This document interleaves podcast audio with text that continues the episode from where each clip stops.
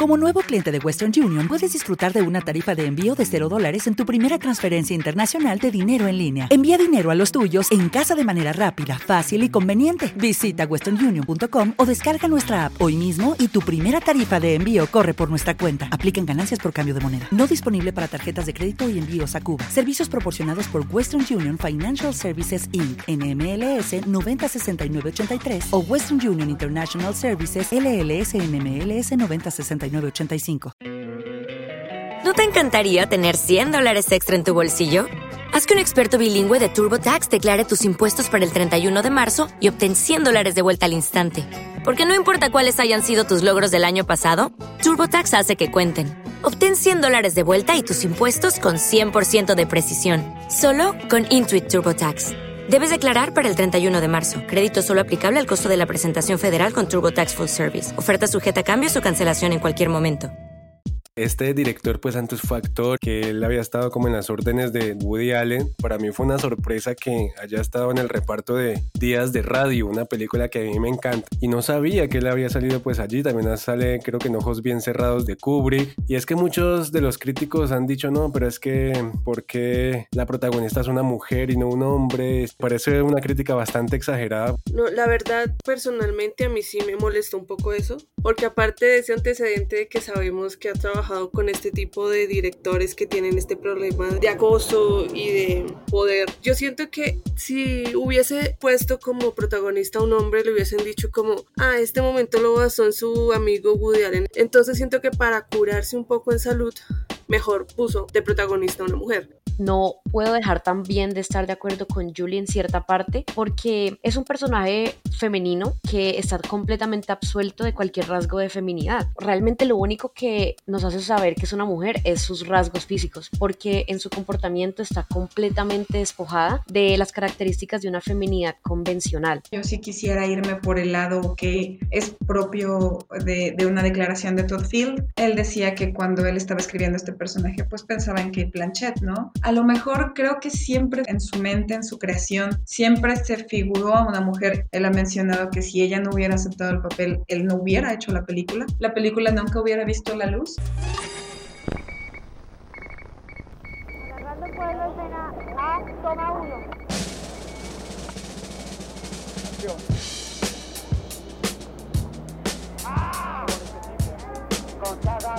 pueblo, no, solo.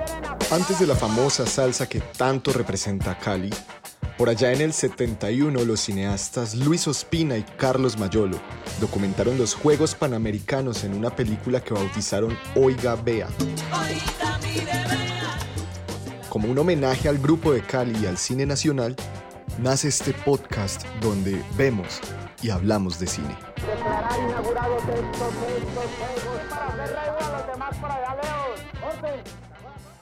Hola, ¿qué tal? Bienvenidos. Este es un nuevo episodio de Oiga Vea Podcast y en esta ocasión vamos a hablar de tal vez la última película de esta serie denominadas a esta gala, a estos premios, eh, porque ya esto se nos vino, ya el próximo fin de semana es eh, estos premios Oscars 2023 y no queríamos irnos sin hablar de una de las películas tal vez más interesantes, o al menos a mí me gustó muchísimo, que es Tar de Todd Field, una película, o bueno, un director que a mí me llama mucho la atención, ¿no? Me da curiosidad porque tiene dos películas solamente en cuanto a dirección, el dormitorio o en el dormitorio en el del 2001 y Secretos íntimos del 2006. Y estuvo 16 años sin estrenar una película, sin dirigir una película y bueno, me llama eso bastante la atención porque estuve buscando más sobre él, sobre estos 16 años que tanto había hecho y pues fue un poco complejo encontrar información. Pero bueno, es un director que tiene formación actoral y ya vamos a estar un poco mencionando eso con mis compañeras que me van a estar acompañando el día de hoy y también una invitada internacional y que me pone muy contento porque va a estar en Ciudad de México charlando con nosotros sobre esta película. Una película que tienen en el reparto pues a la actriz estelar Kate Blanchett, además de Nina Hoss, Mark Strong y Sam Douglas, entre otras grandes actores y actrices. Una película que tiene seis nominaciones a los Oscars, mejor película, mejor dirección, mejor actriz principal, mejor guion original, mejor montaje y mejor fotografía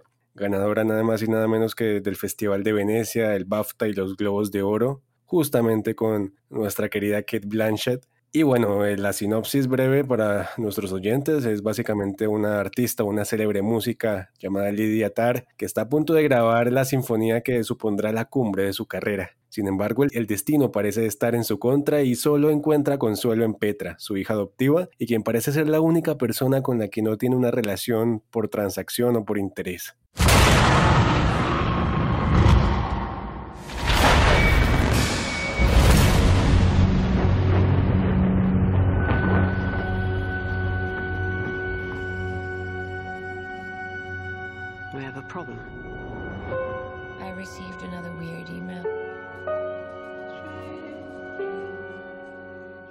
Y bueno, el día de hoy, repito, estoy muy emocionado porque tenemos una invitada muy especial, una invitada internacional que ya estaremos saludando, pero antes voy a saludar a mis dos compañeras habituales, ¿no? Manuelita Rosero, Manu, ¿cómo vas? Hola Vic, muy bien, también súper feliz por estar aquí y discutir esta peli que la verdad me gustó muchísimo, a pesar de que sea muy claro de lo que trata, sí siento que hay un misterio que quiero desentrañar con ustedes. Claro que sí, también voy a saludar a Juliet Sico en Bogotá. Juliet, ¿cómo vas? Hola a todos, estoy súper feliz, muy emocionada por hablar de esta peli que nos ha dividido tanto en redes sociales y vamos a, como dice Manu, descifrar ese misterio. No sé, siento que no te gustó, ¿estoy en lo cierto? No, sí me gustó, pero hay cosas que no me gustaron, o sea, estoy en un punto tibio. ok, ya vamos a estar hablando de eso porque voy a saludar ahora sí a nuestra invitada internacional, nuestra primera invitada internacional porque eh, ella es Alejandra Vega, ella es crítica de cine, escribe reseñas sobre películas, críticas y además tiene un podcast que se llama Cine sin autopsias y bueno, eh, mejor dicho, la saludo para que ella nos hable un poquito más de eso. Hola Ale, ¿cómo vas? Hola Vic, muchas gracias, qué bonita presentación. Me estoy muy contenta de estar aquí con ustedes, estoy muy emocionada de hablar de TAR y sobre todo de ser la primera invitada internacional, entonces me parece que vamos a tener una gran discusión porque creo que a todos de alguna manera nos gustó la película, pero hay que verle lados buenos y malos, entonces ya estoy muy emocionada de platicar con ustedes.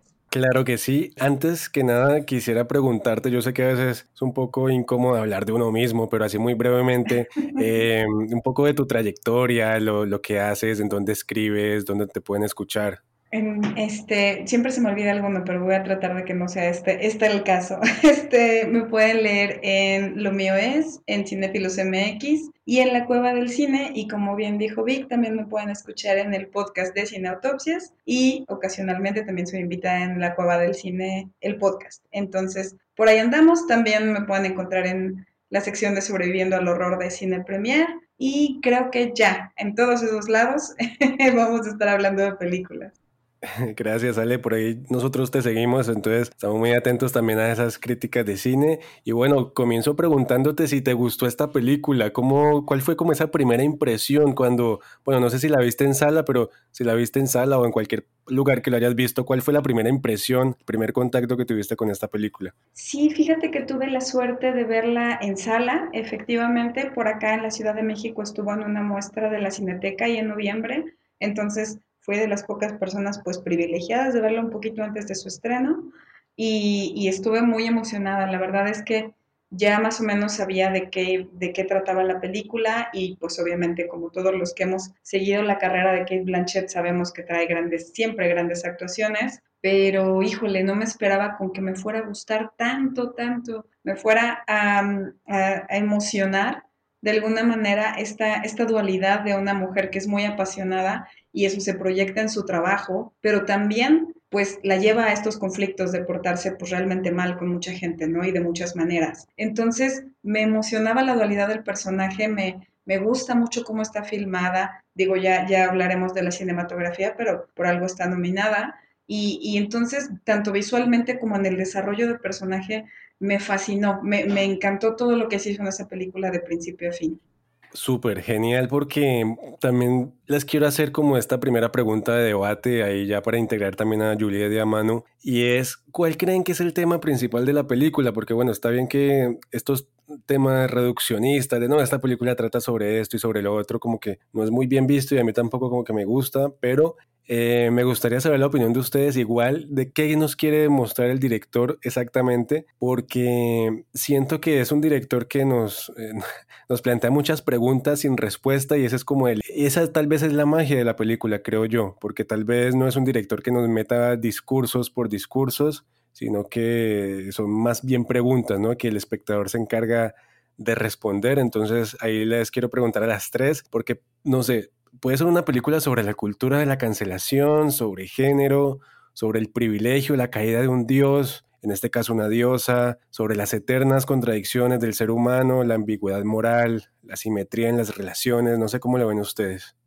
Bueno, pues yo siento que el mismo director nos da como una pequeña pista de cuál era su intención dentro de la película a través de la mismísima Tar. Ella cuando está teniendo este discurso un poco con un regaño implícito al estudiante que pues descarta a Bach porque no le gusta lo que él es detrás de su carrera profesional. Dentro de este discurso ella dice es que la diversidad está mal vista dentro del mundo, que uno tiene que escoger algo específico para ser respetado porque si quieres hacer todo, probablemente la gente va a pensar mal de ti, no te va a dar la notoriedad o el respeto que te mereces. Yo creo que esta peli eh, va mucho ligada no a esta noción, sino en contra de ella. Yo creo que esta peli trata de muchas cosas, intenta enfocarse en muchas cosas y también intenta ser tomada seria y ejecutar todas esas cosas con la misma profundidad y con la misma rigurosidad para que no necesariamente solo haya una premisa, porque es un personaje tan complejo y es una temática tan compleja que creo que es interseccional en todas las vertientes de, la sociedad y de la vida. Yo creo que es una peli que trata sobre el ego, sobre las barreras intelectuales, sobre el, un brote psicótico, sobre la incapacidad que a veces el éxito monumental te hace con respecto a las conexiones. Eh, yo siento que no podría decir un tema y que se aplique totalmente de forma absoluta a TAR. Pienso que el mismo director está sugiriendo que TAR es todo y a la misma vez es una cosa. Sí, bueno, aparte de todo lo que ya dijo Manu, que es verdad, esta peli abarca como tantas cosas al ser Lidia Tar un personaje tan complejo, con tantos niveles. Yo creo que tal vez lo más central de esto puede ser esa discusión que llevamos en los últimos tiempos y es de separar la obra del artista, ¿no? Eh, he escuchado muchas veces que por lo general los grandes artistas son las peores personas y tal vez eso es lo que vemos em, todo el tiempo en Tar, ¿no? O sea, ella a pesar de, de, como dije, tiene muchos niveles como persona por lo general, en cada nivel es, es peor que el anterior, sin embargo, es como si esa maldad o esa forma incorrecta de relacionarse le diera el espíritu, la fuerza y la creatividad para ser la mejor directora y compositora de, de, de los de pues de su tiempo. Entonces, creo que la peli va más como por esto, como una especie de sátira a esa discusión que venimos manejando y que aún no, no encontramos un camino para saber si debemos separar la obra del artista al principio como que no sabemos bien de qué va la película, o al menos yo que no, no sabía nada, ni siquiera había leído la sinopsis, entré a la sala como en blanco, y los primeros minutos era como, bueno, la película de qué va, pero ya cuando esta escena que menciona Manuelita y Juliet de, esta discusión con el estudiante, yo creo que ya nos plantea como una premisa de lo que va a ser la película, no sé si opinas lo mismo, Ale, sobre esto. Sí, estoy muy de acuerdo con lo que comentan eh, tanto Manu como Juliet. Eh, sí es creo que tiene un poco que ver con la cultura de la cancelación. Eh, ya en ciertas partes se acentúa más eso que en otras, pero me, me gusta pensarla que tiene que ver con el abuso de poder. Creo que esa es una parte como que muy importante porque siempre en, en cuestiones en las que interactúa Lidia, estamos viendo que el poder que ella sabe que tiene por ser quien es y por la importancia de su, de su trayectoria, eh, desde el principio, desde que está en la entrevista con Adam Gopnik, ella nos está diciendo, nos está diciendo el director que es una persona sumamente importante que en su rubro es diosa y nada menos, y entonces este poder, ella es sabedora de eso, entonces a veces sin querer, a veces a propósito, pero constantemente está mostrando esta, esta mm, un poco la corrupción que se deriva de, de saberse tan grande y es eso, ¿no? ¿no? No mide su poder e incluso podemos verlo de pronto cuando aconseja a su hija, a Petra, que está teniendo una dificultad en, el, en la escuela. Lo vemos igual, ¿no? Ella, ella se sabe poderosa y para bien y para mal, casi siempre para mal. Y este, eso por una parte, por la otra, me gusta mucho pensar en esta película como que estamos hablando de una mujer que es muy apasionada, apasionada también para bien y para mal, porque por una parte su trabajo es espléndido y se ha ganado el respeto del mundo porque es muy apasionada, está enamorada de la música y de lo que se puede lograr con ella. Y sin embargo, en el momento en el que, digo, no, no voy a spoiler nada todavía, pero en el momento en el que se enamora, también es muy apasionada. De pronto le llega un, una, un interés romántico en el que se vuelca. Tan es así que pone en peligro su trabajo. Entonces creo que tiene que ver con la pasión. Y me atrevo a decir que ese es el tema que más me gusta de la película.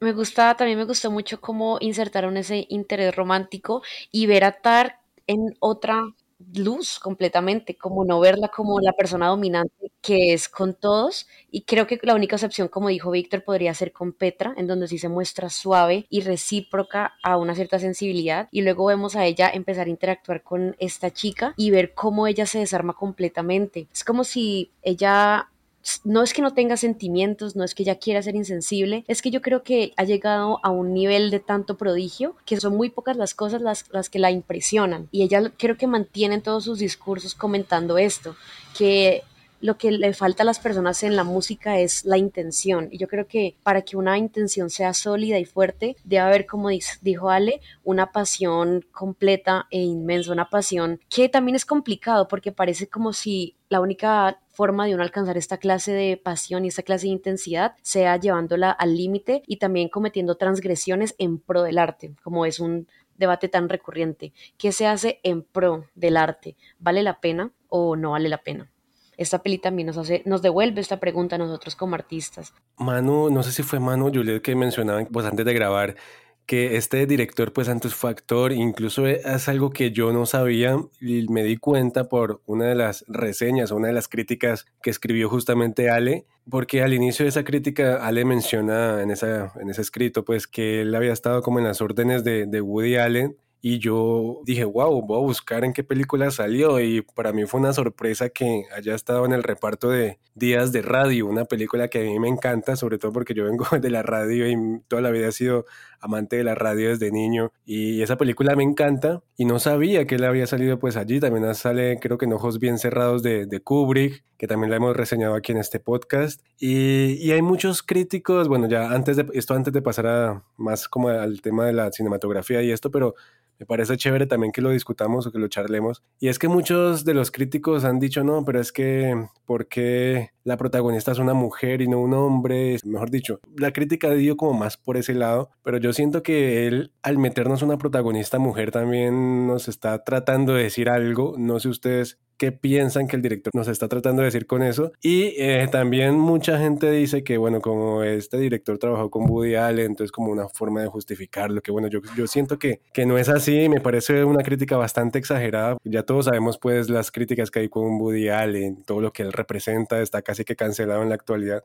No, la verdad, personalmente a mí sí me molestó un poco eso, porque aparte de ese antecedente de que sabemos que ha trabajado con este tipo de directores que tienen este problema de, de acoso y de poder, yo siento que si hubiese puesto como protagonista a un hombre, le hubiesen dicho como, ah, este momento lo basó en su amigo Woody Allen, este momento lo basó en yo no sé quiéncito, este momento lo basó en yo no sé quién. Entonces siento que para curarse un poco en salud, mejor puso de protagonista a una mujer, porque claro, era muy obvio que si hubiese puesto un hombre, si hubiese pensado que era más pensado en experiencias personales de su entorno cercano. Y para evitarse como esta discusión, esta polémica, mejor puso una mujer, le dio este carácter súper fuerte, está muchos prototipos de hombre en algún momento, siento yo, por ejemplo, con sus técnicas de seducción, como vemos con su, con su nueva protegida. Entonces, claro, fue una manera como, yo siento que como de lavarse las manos y como decir como, ok, vamos a tocar esto un poco del tema del Me Too,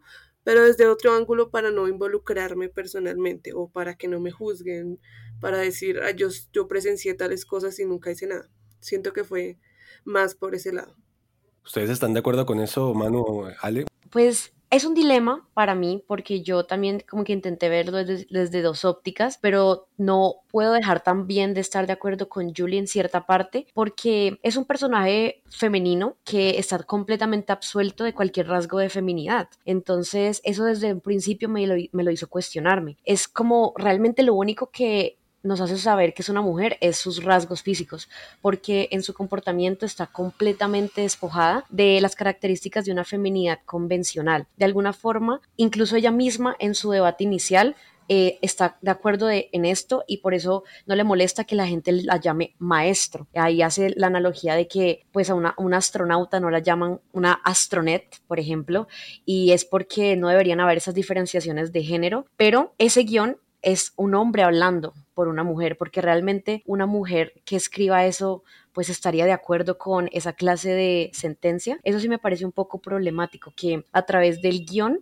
ponga tantas palabras en boca de una mujer que pueden hacer creer a otras mujeres o en general a la sociedad que esa es una conclusión a la que podemos llegar y a una conclusión a la cual pues él no, a él no le pertenece del todo porque no ha experimentado las mismas circunstancias que nosotras como mujeres sí. entonces eso por una parte. Por otra parte que pienso que sí me gusta del hecho de que haya sido una mujer que le da también el espacio y la posibilidad a un personaje femenino de tener su descenso de gracia, de tener su de pronto su vuelo muy cerca al sol hasta quemarse y también de estar equiparada a personajes masculinos que han tenido esa misma clase de personificación. Es como nivelar, nivelar a, a una personificación y pues no hacer distinción en el género, que es un debate muy curioso porque a veces las personas cuando hablan del feminismo y cuando hablan de la igualdad, pues suponen que esa igualdad solo es necesaria si se llega a una equivalencia total en donde no haya ninguna clase de discernimiento. Esto tiene algunas falacias, a mí me parece argumentativas y lógicas,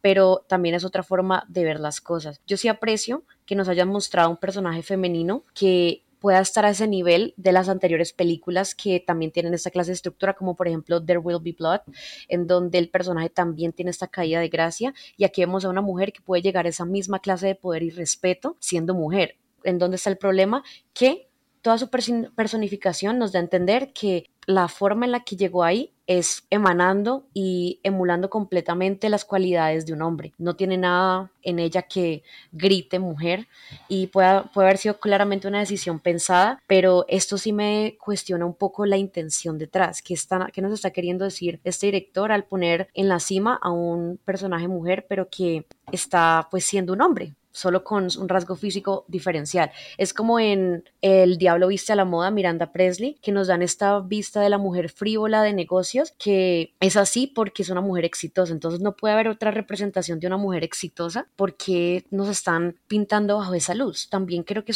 de una forma se puede buscar como esa parte peyorativa de cómo se retratan a las mujeres exitosas. Me gusta mucho la visión de ambas y estoy muy de acuerdo, sobre todo con lo que comentaba Manuelita ahorita de, de este personaje que sí es problemático y puede ser que sea una dualidad complicada por ser mujer, pero también es cierto que hay que darle estos espacios a las mujeres, ¿no? Nada más que Respecto a tu pregunta, yo sí quisiera irme por el lado que es propio de, una declaración de Todd Field. Él decía que cuando él estaba escribiendo este personaje, pues pensaba en Kate Blanchett, ¿no? A lo mejor creo que siempre figuró a una, o sea, en su, en su mente, en su creación, siempre se figuró a una mujer e incluso creo que siendo la musa del personaje la propia Kate Blanchett. Él ha mencionado que si ella no hubiera aceptado el papel, él no hubiera hecho la película con nadie más, es, decir, la película nunca hubiera visto la luz. Entonces a lo mejor la concepción puede partir de una musa, ¿no? Estoy pensando que a lo mejor después de haber tenido esta conversación que tuvo con Kate Blanchett, con el que él pues se enamoró de su personalidad, de lo que ella representa como actriz, de, de su inteligencia y de su personalidad tan fuerte, él empezó a, construir el personaje, a desarrollar la idea. Entonces, me gustaría pensar que no quiso ser problemático, que no quiso meterse en esta, pues en esta discusión de que se quiere redimir por Woody Allen o algo así. No lo sé, no, no me atrevería a asegurarlo, pero prefiero pensar que fue al haber eh, interpretado que el personaje iba a ser con Kate Blanchett, y haber hecho de ella una musa para, para escribirlo, gracias a su fuerza que, que, todos conocemos en muchas, en muchas películas e interpretaciones, que a partir de eso existió Lydia Tarr. Entonces, mm, me, me, gustaría simplificarlo de ese modo y aunque sí, sí puede resultar un poco problemático al decir, bueno, pues te quieres redimir o a lo mejor estás cargando pues lo polémico en, en la espalda de una mujer, que tampoco es lo ideal. Mm, prefiero pensar que fue gracias a la fuerza de Kate Blanchett. Ale, eh, te voy a hacer como una pregunta paréntesis porque, bueno, si me dices que no, pues no, no hay problema y seguimos, pero no sé si has tenido la oportunidad de verte las dos películas anteriores de este director y si ya tuviste la oportunidad de vértelas, si ves algunas similitudes eh, en cuanto a formas y en cuanto a temática con Tar. Respecto a las películas, en solamente vi Little Children, que, me parece que es su ópera prima, y me parece que otra vez estamos metiéndonos en la polémica. Justamente, si yo las pudiera relacionar con esto, digo, primero que nada estamos hablando de Kate Winslet, que, que es otra, otra actriz que es súper fuerte en sus, en sus presentaciones y en sus papeles. Entonces, si pudiera o, o me atreviera a relacionarlas con respecto a Tar, y bueno, a, ella y a, su papel. Y con respecto a Tar, diría que tiene que ver otra vez con la fuerza de las actrices y con temas polémicos, porque realmente me parece que Deal Children, sobre todo para sus épocas que ya tiene sus añitos, eh, también fue una película que no es fácil de ver para todo el mundo y podría repetir ese mismo, ese mismo contexto con Tar, me parece. Eh, no sé cómo les pareció el ritmo de la película. me parece que es una película que empieza, como, como les decía yo antes, como indescifrable. Uno tiene que estar muy atento a lo que está pasando para después descubrir de qué va. Y al principio me llamó mucho la atención que son secuencias o, escenas muy largas, a veces eh, contemplativas, con espacios muy amplios, donde hay una entrevista con un periodista que creo que es de la vida real del New Yorker. Ahí nos están mostrando prácticamente todo el poder que ella tiene como artista, incluso nos hace como una pequeña descripción hasta histórica de qué hace un director de orquesta, que es el que maneja los tiempos, y también nos está tratando de decir como que, que ella no solamente maneja los tiempos dentro de las orquestas que ella pues dirige, sino que además en su vida personal pues ella maneja los tiempos de su vida y llega como a manipular incluso a, las personas que están a su alrededor. Y me parece muy hábil también que de tener esta propuesta como más contemplativa, un poco más lenta, hacia la mitad de la película y ya en, el último acto o en la parte final vemos un ritmo más frenético y ese manejo de los tiempos me parece muy interesante de Todd aquí en, en, esta propuesta contar. No sé cómo les fue con eso. ¿Qué piensan del ritmo que utilizó este director con, con esta película? A mí me pasó algo muy curioso. Yo la vi en cine y tengo que confesar que la primera hora me dormí y luego tuve que volver a pagar otra entrada. Porque... O sea, la viste dos veces. Sí, tuve porque me dormí la primera hora y me desperté.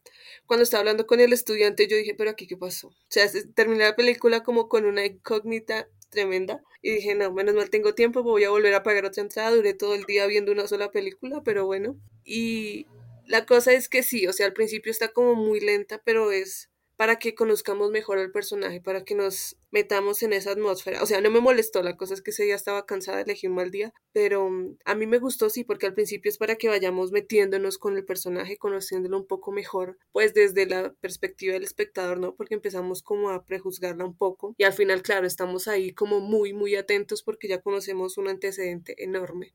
Entonces a mí no me disgustó para nada a pesar de, del fiasco del sueño. Hey guys, it is Ryan. I'm not sure if you know this about me, but I'm a bit of a fun fanatic when I can. I like to work, but I like fun too. It's a thing. And now the truth is out there. I can tell you about my favorite place to have fun. Chumba Casino. They have hundreds of social casino style games to choose from with new games released each week. You can play for free anytime, anywhere and each day brings a new chance to collect daily bonuses. So join me in the fun. Sign up now at ChumbaCasino.com. No purchase necessary. BGW. Void were prohibited by law. See terms and conditions. 18 plus. With Lucky Land slots, you can get lucky just about anywhere. Dearly beloved, we are gathered here today to... Has anyone seen the bride and groom? Sorry, sorry, we're here. We were getting lucky in the limo and we lost track of time. No, Lucky Land Casino. With cash prizes that add up quicker than a guest registry in that case, I pronounce you lucky. Play for free at LuckyLandSlots.com. Daily bonuses are waiting. No purchase necessary. Void were prohibited by law. 18 plus. Terms and conditions apply. See website for details.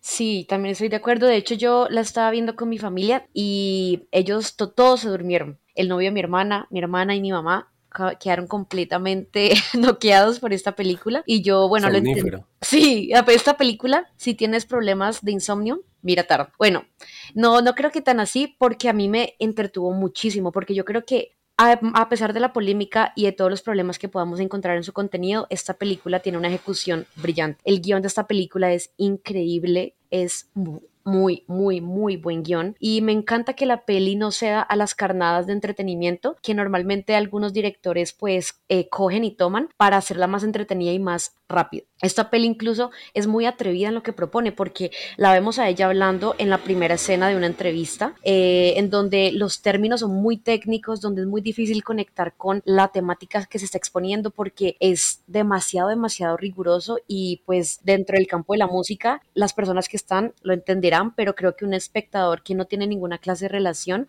o que nunca la ha estudiado puede quedar totalmente perdido. Incluso así me sentí yo cuando lo estaba viendo. Yo dije, wow, me encanta este guion porque de una nos presentan este personaje y no nos lo hacen de una forma gradual. Aquí, esta es, esto es lo que ya es, esto es lo que ya sabe, así es como ella habla y esto es todo lo que ella ha hecho. Creo que la peli es muy buena escogiendo esa forma porque simula mucho a la personalidad de Tar. Ella es una persona imponente que nunca se muestra vulnerable y siempre tiene como esa frialdad que le otorga su prodigio. Entonces, esto me encantó. La peli, pues no le importa ser, tan técnica en su charla, no le importa ser tan intelectual y tener un discurso tan sofisticado, a pesar de que eso pueda repeler a algunos espectadores. Eso me parece que es un gran reto y que la peli lo ejecuta muy bien, entiende mucho a su personaje principal, entiende mucho el mundo interno que ese personaje está experimentando y en la cinematografía ya más orientada a la dirección de fotografía, también la encontré increíble. Me pareció tan raro ver en el cine una paleta de color casi que monocromática en donde es aséptica, en donde es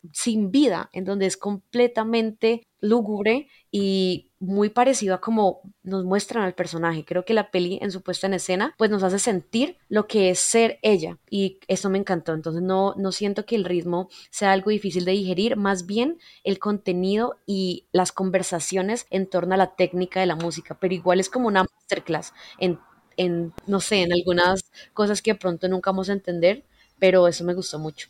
Eh, sí, estoy muy de acuerdo con lo que comenta Manu respecto a que sí es una, es una manera muy atrevida y muy definitiva de presentar al personaje. No es fácil entrar a lo que se está mencionando con, con Lidia porque la presentan como una persona suprema, ¿no? Lo que platicábamos de que es una figura, es una imagen que, tiene que ser respetada porque lo hace todo muy bien y lo sabe todo. Entonces, se atreve Todd Field a presentárnosla como te decía, prácticamente una diosa, y, así te la, te la muestra, ¿no? Con todo lo que sabe, con toda su intelectualidad, con toda su carrera. Y tenemos ya un personaje bien construido desde ese diálogo, desde esa entrevista muy atrevida con, con Adam Gopnik, de, como bien dijiste, del New Yorker Festival. Entonces, Ahí empieza una cinematografía, digo, después de conocer a Lidia y de todo lo que tiene y ha hecho, empieza ahí una cinematografía que sí es muy limpia, muy limpia, con las líneas muy definidas, todo el tiempo son colores muy neutros, es una manera como muy elegante de, de, introducirnos al mundo de Lidia y me gusta mucho eso porque creo que también va de la mano con lo que se menciona acerca de una feminidad que de pronto no encontramos al 100 y es que así es Lidia. Todo el tiempo está siendo muy estricta, muy dura, muy concentrada en su trabajo y eso se traduce también en, en, lo que estamos viendo en sus alrededores, ¿no? En los escenarios. Eh, solamente hay como un paréntesis, sí me parece que en los momentos oníricos, cuando ella empieza a visualizar cosas o a imaginarlas, es donde más se permite la cinematografía de, de Florian Hofmeister eh, hacer algunos juegos, algunos juegos de colores, algunas cosas como un poco, un poco de fantasía, por llamarlo de alguna manera, pero por lo demás limpio, súper estético, súper simple, de una elegancia muy propia de la, de la misma Lidia. Sí, esa es la palabra para definir la cinematografía, es increíblemente elegante y sofisticada. Y ya retomando un poco lo que dice Ale, yo creo que la estructura de la peli es una desmitificación. Es nos presentan en la primera escena a una persona que no la bajan de diosa y luego nos enseñan todas las capas que hay detrás de la creación de esa leyenda y la misma destrucción de aquella. Entonces me encanta esta estructura porque realmente es una estructura muy similar al descenso, a la locura que vemos muy previamente en otras películas. Eh, esto creo que es algo muy, muy interesante que la peli se atreve a hacer y también es muy interesante mencionar la parte psicológica que empieza a experimentar Lidia Otar porque yo sí siento que de forma muy gradual también y pausada nos empezaron a dar ciertas pistas de que su condición mental también estaba bastante frágil, también era algo a lo que ella de pronto no le prestaba total atención. Creo que se dan muchos, muchos atisbos de un brote psicótico, de una disonancia que también ella presenta frente a su vida, porque a pesar de ser una persona tan de pronto realizada en toda su carrera, siempre hay esa carencia. Yo creo que eso es un tema muy reiterativo, en donde vemos a los ricos con todo lo que tienen y el mundo a su merced, y no solo ricos, sino exitosos, talentosos y respetados, y siempre nos reafirman la teoría de, pero hay una carencia. Entonces a mí me parece muy interesante ahondar en por qué es tan convencional esta leyenda respecto a la riqueza y al éxito. ¿Qué es lo que está realmente generando este vacío? ¿Por qué no podemos encontrar la satisfacción con los valores capitalistas que tanto lo prometen? A mí me encanta esta peli, lo que dice sobre eso. Y pues al final, no sé, es como si no hubiera ninguna respuesta, ni siquiera yo podría saber cuál es la carencia o la ausencia que presenta ella en su vida porque es casi que imperceptible o imposible de definir. Hay gente que dice, no, es que el final es muy regular o muy malo porque no muestran como la caída de esa diosa como tan, tan fuerte, como que al final como que no le termina yendo tan mal. Y a mi parecer yo creo que es todo lo contrario, no sé qué piensan ustedes, porque a ver, al principio nos presenta una diosa, sabelo todo, con soberbia, que nos habla pues de cosas, mejor dicho, las primeras secuencias más o menos mostrándonos como eso, eh, la que está pues en la, en, la, cumbre de la música mundial, incluso ahí mencionan que se ha ganado los cuatro premios más importantes del entretenimiento, que son los Oscar, el Emmy, el Grammy y, el Tony. ¿no? Lo ha ganado todo en la vida, esta, esta mujer. Y el final, o sea, sin ánimo de hacer spoiler, pero eh, nos muestra ella trabajando claro, en, música, pero en algo totalmente, diría que radicalmente diferente a lo que ella ha hecho toda su vida, casi que en muchos escalafones, digamos, por abajo a lo que ella tal vez estaría acostumbrada eh, en ese inicio de la película, en lo que era esa Lidia tarde de los inicios. No sé ustedes cómo les pareció el final de, de esta peli, esa, esa conclusión si les parece que igual también tuvieron un problema ahí con el final o les parece que igual es un castigo merecido para ese, ese Dios que está pues cayendo, cayendo, cayendo hasta que al final pues no, nos pasa eso. Eh, a mí me gustó, pero también recordemos que no solo es como la caída de la diosa, sino el personaje que ella misma se inventó, porque al final tenemos una revelación, aquí spoiler, que ella ni siquiera se llama Lidia, que ella viene de un mundo muy común y ordinario, y se inventó este personaje con, con este nombre sofisticado para creerse y ser la mejor en, en su campo, ¿no? Y al final descubrimos que eh, eh, de alguna manera esto era un, engaño, por así decirlo, porque ella ni siquiera se llama Lidia, ¿no? Entonces es como, de alguna manera termina volviendo a ese origen donde no era nadie y vuelve a ser linda. Entonces eso me gustó mucho, es decir, su carrera no se destruyó tal vez como muchos esperaban que quedó, no sé, en la calle olvidada o algo así, pero es como si volviera a empezar y esta vez dándose cuenta de muchas cosas asquerosas que ella hizo, ¿no? Por ejemplo, eh, la secuencia de la sala de masajes. Y es como de alguna manera volver a empezar, no como Lidia, sino como Linda, yo lo sentí así. Y además que vemos muy brevemente al hermano y vemos que tiene una relación muy mala con él, además. Sí, sí, totalmente. Ya empezamos a dilucidar de qué trata la esencia de Lidia y que como bien dijeron, pues ni siquiera se llama Lidia. Pero yo específicamente para hablar del final, tengo que decir que a mí sí me fascinó el final, porque para mí, o al menos en mi percepción, porque yo estaba como que fascinada después de que puse arruina su carrera, todos digo, ya no voy a dar mayor detalle, pero sabemos que realmente queda arruinada, que ya no puede ser parte de la Filarmónica de Berlín, entonces, ¿qué sigue para ella, no? Y creo que en general puede verse como un descenso lo que sucede con ella, por supuesto. Ya no, ya estamos hablando de, de, dirigir algo que pues en teoría se siente menor. Pero para mí sí aquí hay una discusión muy importante que eso es lo que hace que yo adore este final, que es cuando un, alguien que está enamorado de la música como, como Lidia tiene dos opciones, que es desaparecer de lo que ama o de alguna manera mantenerse incógnita haciendo lo que ama, ¿qué es peor o qué es mejor?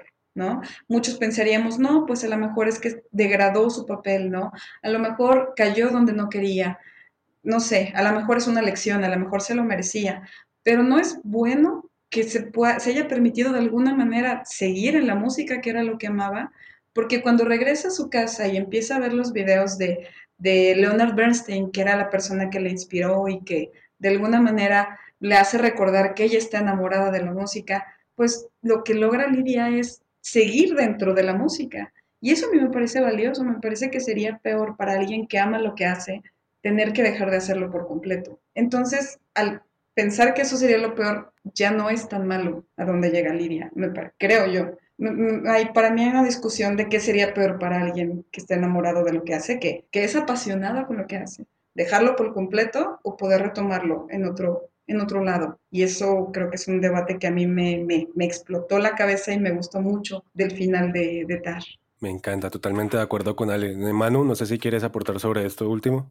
Sí, también siento que es un muy buen final. Yo creo que es un final un poco agridulce. Me gustó mucho la interpretación que Julie le dio de ella no tener otra opción que regresar a lo que ella realmente era, porque desde el principio vemos que es un personaje que está totalmente desconectada con ella misma, es un personaje que construye toda su cotidianidad a través de como esa validación externa de lo que genera su nombre, pero ella ni siquiera tiene una base sólida en la realidad. Vemos que ella empieza a tener estas alucinaciones auditivas, vemos que ella empieza a tener estas alucinaciones de percepción, vemos que ella realmente por esa dualidad de Lidia, Linda, Tart y la persona que ella solía ser, se encuentra siempre en un estado de insatisfacción. Yo creo que ella misma ha creado un pedestal, un, ideal para, para ella al que ella ni siquiera puede acceder. También es inalcanzable para ella misma por todo esto que está en su entorno, todo, todo lo que la gente pues constantemente le, le suministra, el ego. Yo creo que esta película nos hace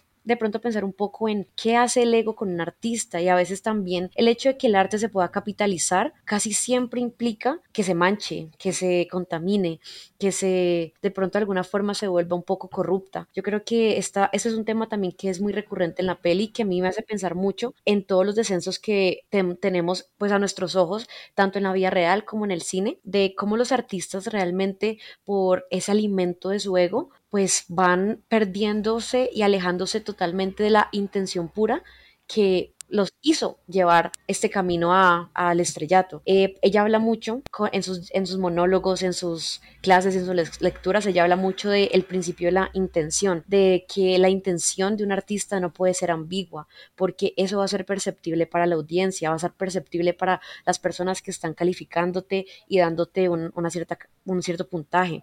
Eh, creo que ya, a pesar de que esté consciente de esto, no se da cuenta de que todo el éxito que ha amontonado justamente está matando su principio de intención, porque ella ama la música, pero realmente lo que hace no las hace conectar del todo, pues creo que con, con lo que ella es, porque está muy sujeto a condiciones y la música y la pasión a veces no responde a ciertas condiciones. A mí me gustó mucho ya como para cerrar eh, lo que ella empieza a experimentar con esta nueva chica de la que empieza a enamorarse, porque vemos que en la escena... Con Olga con Olga, porque vemos que en la cena cuando ella la conoce, eh, bueno, en el almuerzo, ella está teniendo todas las cartas a su mesa.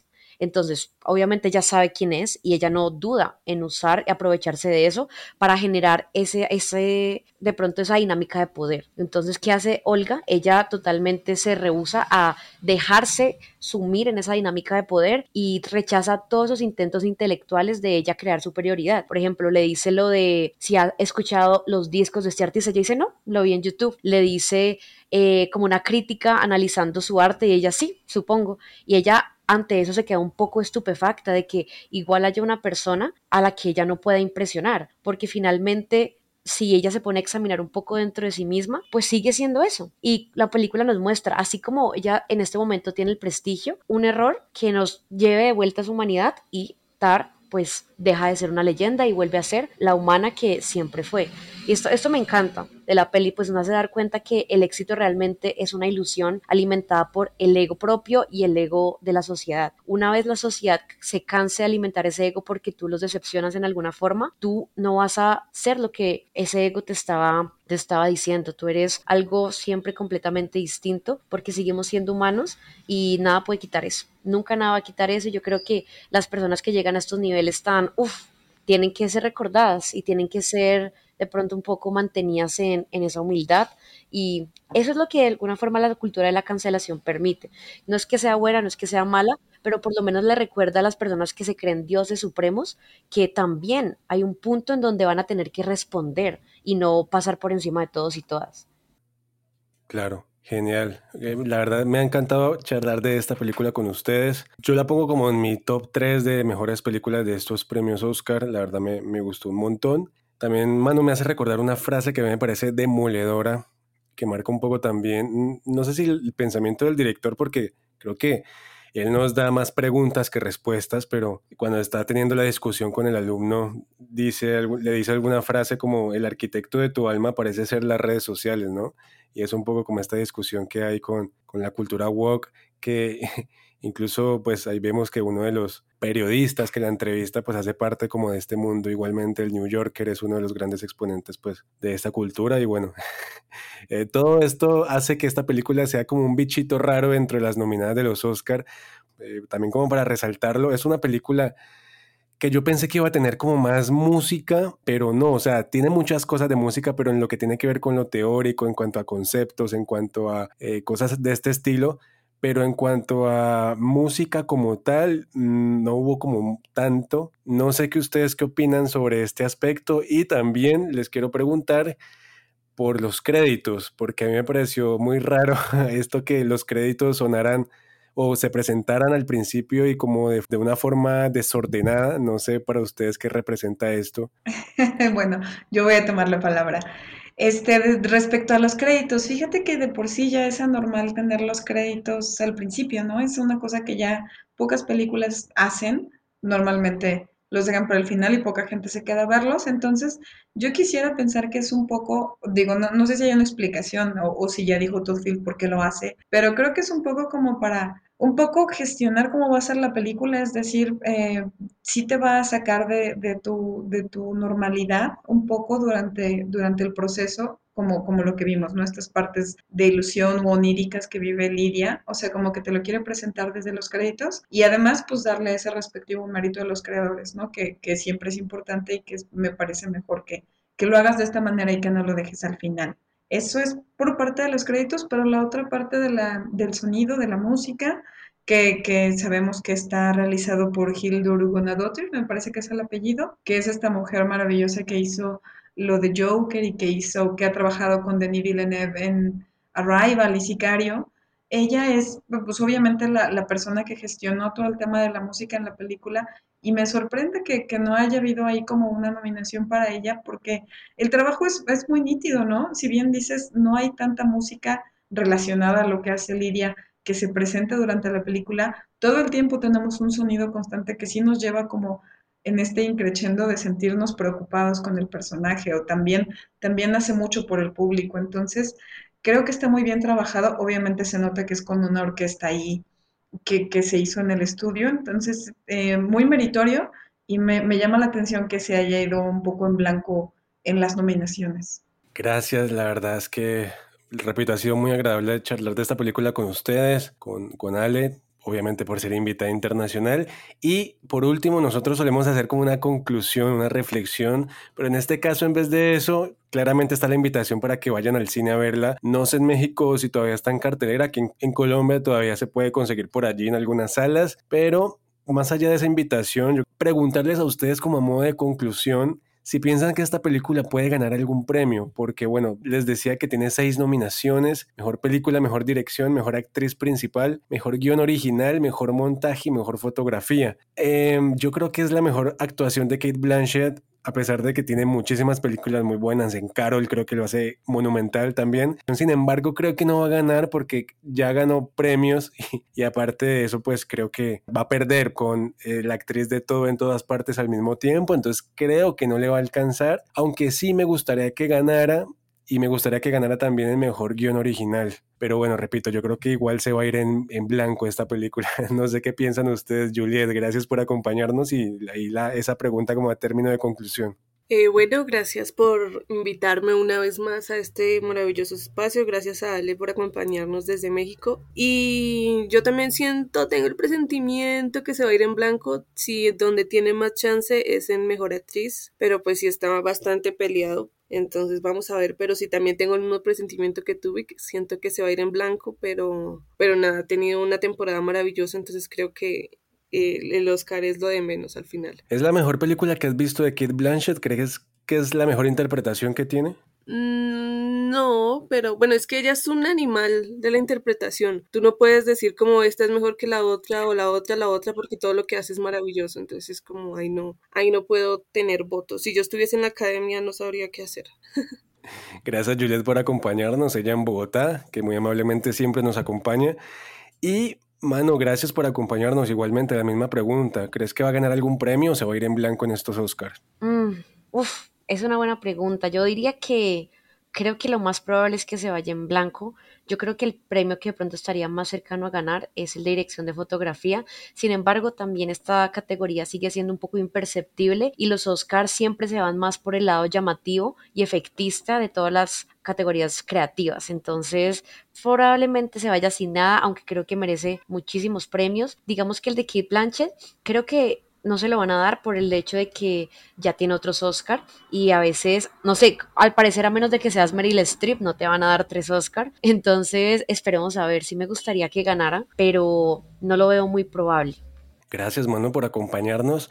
Y Ale, de verdad, 10 mil millones de gracias por acompañarnos, gracias por decir que sí desde el minuto uno, desde que te envié el mensaje por ahí por interno. De verdad es un placer haberte escuchado aquí compartir tus impresiones sobre esta película. Y nada, la misma pregunta, no sé cómo ha sido la recepción de esa película allá en México, allá en México que hay grandes críticos de cine, bueno, a mí me encanta por ejemplo Fernanda Solórzano, entonces Ale, no, no sé cómo ha sido esa recepción de esta película por allá y si piensas que va a ganar algún premio. No, hombre, al contrario. Antes que nada quisiera darles gracias, muchísimas. No saben lo maravilloso que ha sido platicar con ustedes de esta película que me gusta tanto y que poder platicarla, poder dialogarla y debatirla me ha hecho muy feliz porque todos creo que estamos en, en diferentes lados, pero con el mismo gusto de, de poder desmenuzarla y me hizo muy feliz platicarla. Así que gracias a ustedes, me la pasé increíble. Y acá en México, fíjate que ya llegó un poquito tarde. Llegó por ahí de finales de febrero es una película que, yo creo que le ha faltado público porque como que no ha sido muy mencionada más que en el círculo de gente que suele ser pues muy cinéfila, pero en general como que no es mm, como que gran éxito en taquilla. Sin embargo, la gente que la ha podido ver la ha recibido súper bien, así como, como lo platicamos aquí hoy, a la gente le ha gustado. Creo que todos eh, confiamos en que a Kate Blanchett le vaya muy bien en todas las premiaciones y, creo que también es la que más posibilidad tiene de darle un Oscar a la película. Y, desafortunadamente, si bien no es un éxito en taquilla, sí creo que críticos como la mujer que mencionas, que es la gran Fernanda Solórzano, es una de las personas que, digo, en, el círculo de críticos y en general, que, también ha estado a favor de la película y que les ha gustado. Y yo creo que en esta cuestión de la cinefilia va muy bien aquí en el país. Entonces, pues nada, gracias por tenerme. Ha sido de verdad un placer y he disfrutado muchísimo conversar con ustedes. Ale, por último, eh, ¿tienes de pronto como un top 3 de películas de estos Oscar que más te hayan llamado la atención?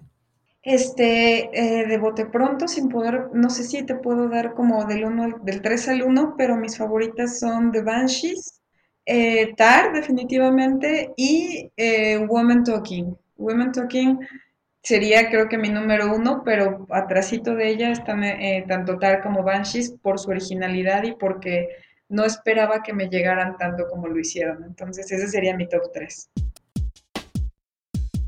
La vi ayer y me encantó, así que coincido de pronto en otro orden, pero me encantó también esa película que bueno, ya creo que no alcanzamos a hablar de ella en este podcast, pero una invitación a que la vean y por último también dale qué pena de molestarte tanto, pero las redes sociales para que la gente te siga también. no hombre, nunca es molestia, yo feliz de la vida. Este, en Twitter e Instagram estoy como arroba y como les comenté ahí en varias páginas que es lo mío es Cinefilos MX, La Cueva del Cine y Sobreviviendo al Horror en Cine Entonces, pues muchas gracias, de verdad la pasé muy bien. Bueno, ella es Ale Vega desde México, Manuelita Rosero desde Palmira, Juliet Sicua desde Bogotá y mi persona, Víctor Hugo León desde Cali, Colombia y esto es Oiga Vea Podcast. Nos escuchamos pronto. With lucky landslots, you can get lucky just about anywhere. Dearly beloved, we are gathered here today to. Has anyone seen the bride and groom?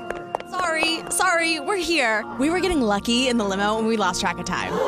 No, Lucky Land Casino, with cash prizes that add up quicker than a guest registry. In that case, I pronounce you lucky.